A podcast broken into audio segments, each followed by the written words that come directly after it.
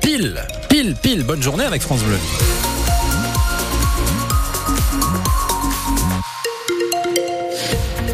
Et à 8 heures, il fait déjà entre 12 et 15 degrés en Champagne-Ardenne à donc 8 heures du matin, un 16 février, mais on va rester au sec.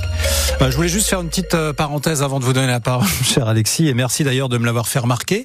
Euh, c'est de que je n'ai même pas posé la question pour la réponse tout à l'heure aux places de foot. Donc, si vous cherchez un gars qui sait pas bien où il est garé, qui a laissé ses pompes à côté de lui, hein, c'est ben, moi. Voilà, c'est celui qui vous parle ce matin. Donc, la question était de savoir quelle était la couleur du maillot de Lens, c'est bien, sang et or.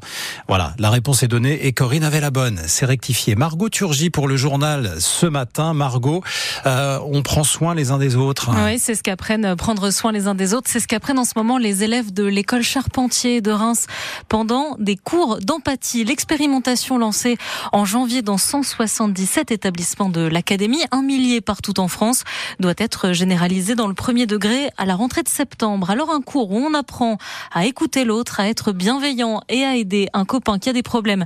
À quoi ça ressemble Marine Protet s'est glissée dans le fond d'une salle de classe de CM2. Aujourd'hui, on va parler de vos forces. Et je vais vous demander, vous, pendant quelques minutes, d'essayer par petits groupes de me dire ce que ça vous évoque, d'en donner une définition. On est prêt Oui. C'est parti. Je m'appelle Madame Pop, je suis enseignante en CM2 à l'école Charpentier à Reims. Vous sentez qu'ils sont réceptifs à ces cours d'empathie? Oui, c'est important de leur apprendre à s'exprimer sur leurs émotions, parce qu'on a des élèves qui manquent beaucoup de vocabulaire, qui des fois sont, pour certains, peuvent être agressifs parce qu'ils n'ont pas d'autres moyens de s'exprimer, en fait, de verbaliser.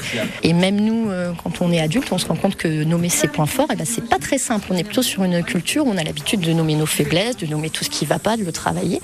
Et là, le but, c'est aussi voilà, de les amener à prendre confiance en eux, en leurs compétences. J'aime aider les autres. Comment tu t'appelles j'ai 11 ans.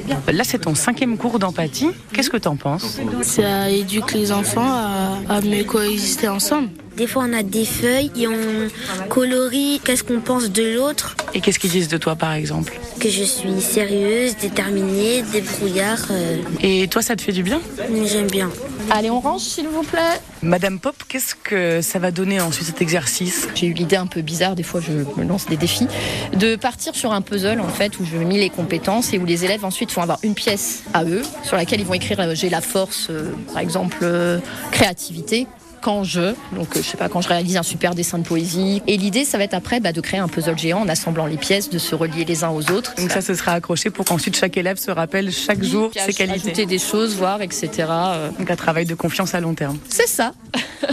Le reportage plein de bienveillance de Marine Protet pour France Bleu Champagne-Ardenne pendant un cours d'empathie à l'école Charpentier de Reims est à retrouver en photo sur francebleu.fr. L'empathie, maître mot de la visite surprise de Gabriel Attal dans la Marne, dans une exploitation bovine du côté de Montmirail. Visite sans annonce, mais avec une volonté affichée devant micro et caméra montrer qu'à quelques jours du top départ du Salon de l'Agriculture, et alors que des tracteurs ont repris le chemin des barrages dans le Limousin, le Premier ministre reste à l'écoute des agriculteurs. Florian Kichevski tient avec sa compagne la ferme visitée hier par Gabriel Attal et il a pu parler un bon bout de temps avec le locataire de Matignon. On a parlé de plusieurs sujets quand même, enfin, principalement de la rémunération des, agriculteurs. Donc euh, de toute façon, de, vivre de notre métier, c'est quand même quelque chose qui, est indispensable pour nous. Et aujourd'hui, c'est pas le cas.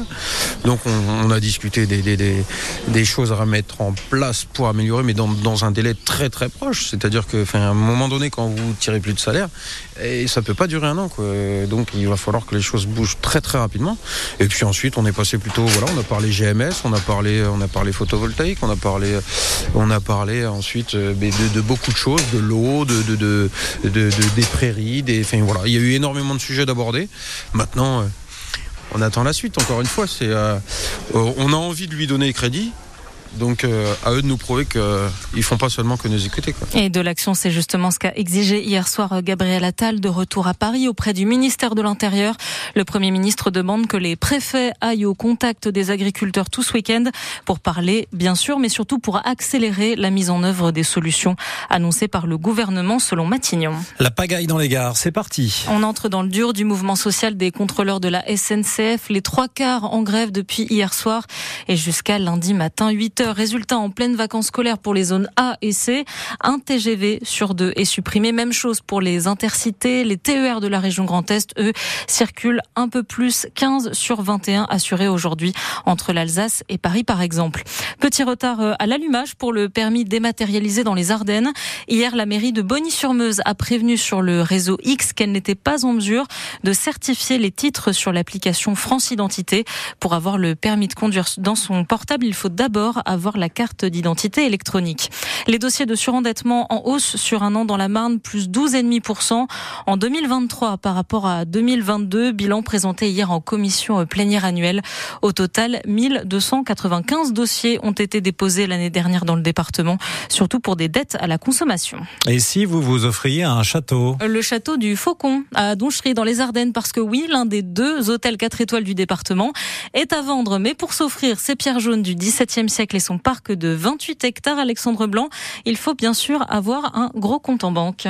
Mise à prix 7 420 000 euros hors taxe. Les premières annonces sont apparues en septembre et elles se multiplient sur plusieurs sites immobiliers ces derniers jours. L'impressionnant château de 7300 mètres carrés abrite 34 chambres, une cuisine professionnelle, un sauna, un parc de 28 hectares avec cours de tennis, étang, parcours de golf cross, écurie et installation équestre.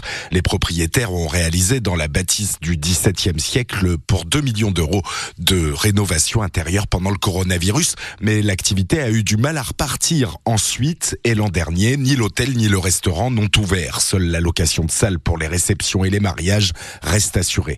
Les acheteurs potentiels qui ont signalé leur intérêt à ce jour ne souhaite pas forcément poursuivre une activité d'hébergement touristique, indique l'actuel propriétaire. Les précisions d'Alexandre Blanc sur la mise en vente du château du Faucon d'Onchery qui compte sur la liste de ses dormeurs célèbres Johnny Hallyday. Johnny Hallyday de retour dans nos oreilles aujourd'hui. Deux titres inédits écrits dans les années 70 viennent d'être retrouvés à Londres où les bandes ont dormi pendant 50 ans. Ces deux chansons s'appellent Reste pour la première et Waterloo pour la deuxième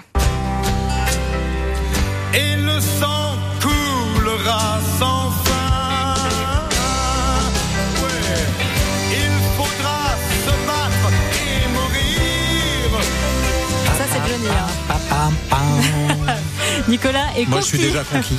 Ouais. Ah ouais, pareil. Donc Waterloo et Reste, titre inédit de Johnny Hallyday. Ils sont à écouter dès ce matin sur votre plateforme d'écoute favorite.